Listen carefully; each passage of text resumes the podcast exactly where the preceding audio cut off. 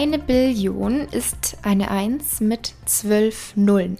Und in unserem Verdauungstrakt leben rund 100 Billionen Bakterien, zahlreiche Pilze und Viren, also so viel, dass man es sich tatsächlich gar nicht wirklich vorstellen kann, wie viel das eigentlich sein muss.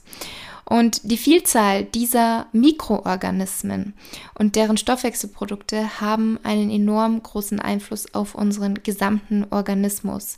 Also das Mikrobiom, das heißt diese Gesamtheit der Mikroorganismen beeinflusst unseren Stoffwechsel, unser Hormonsystem, unser Immunsystem. Und ein besonders wichtiges Kriterium für eine gesunde Darmflora ist die Vielfalt. Wichtig ist also nicht nur, wie viele Mikroorganismen leben im Darm, sondern vor allem auch, wie viele verschiedene Stämme sind vorhanden.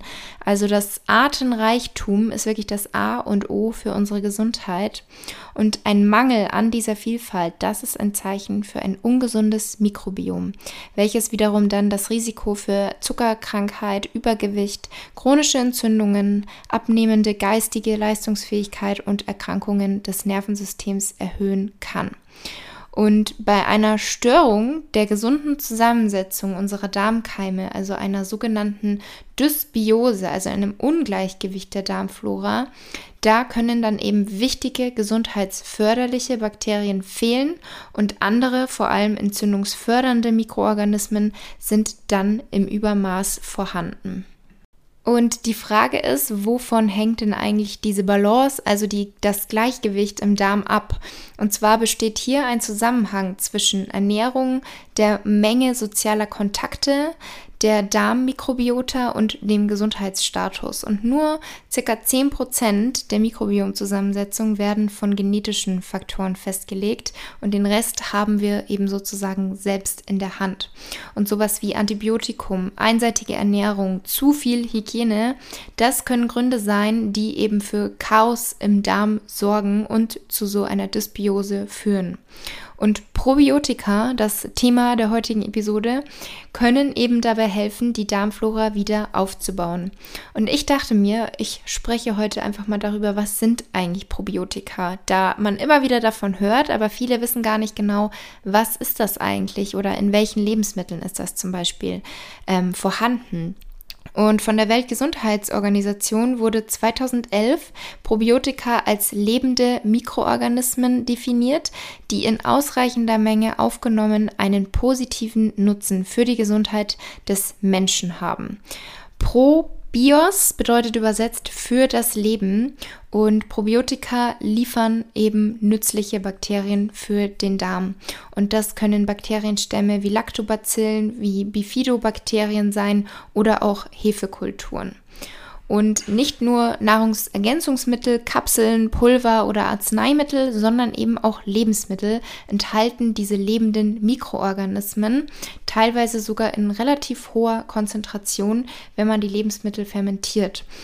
Und bei diesem Prozess des Fermentierens, also vielleicht kennt der ein oder andere von euch fermentiertes Gemüse oder auch Sauerkraut, ist fermentierter Weißkohl. Und beim Fermentieren werden Lebensmittel mit einer Salzschicht versehen und dann in ein abgedecktes Gefäß gegeben. Und während der Milchsäuregärung verstoffwechseln die Bakterien dann Kohlenhydrate, welche eben im Gemüse enthalten sind.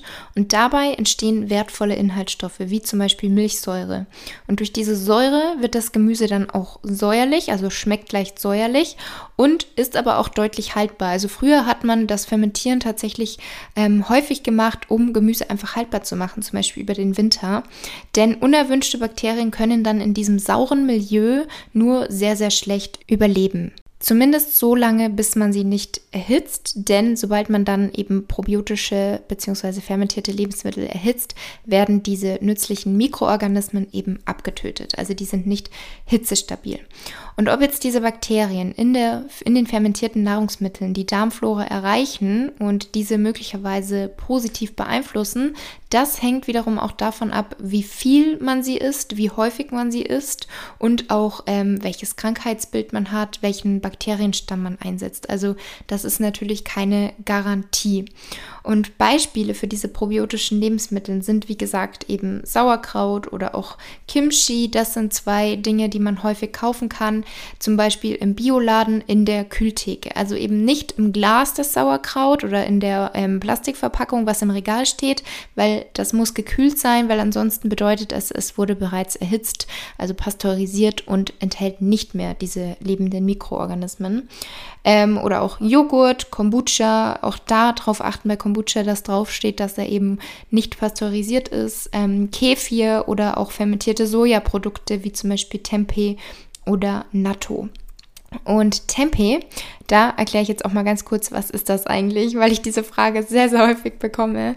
Für Tempeh werden geschälte und gekochte Sojabohnen, also den gibt es auf Basis von Soja sehr, sehr häufig, aber es gibt auch Tempeh auf Basis von Kidneybohnen oder Lupine. Also da ähm, einfach mal schauen, da gibt es ganz viele verschiedene.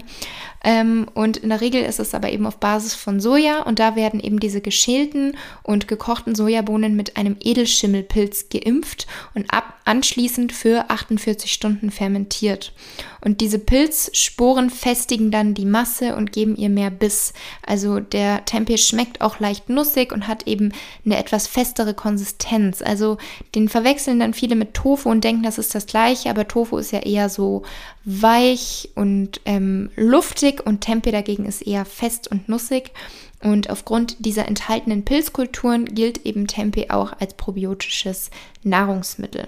Hier aber eben auch wieder das Gleiche, wenn man ihn dann anbrät oder erhitzt, dann ähm, zerstört man nicht das Lebensmittel. Also das kann man machen, wenn einem das besser schmeckt. Da muss man halt nur wissen, dass dann die probiotische Wirkung eben verloren geht.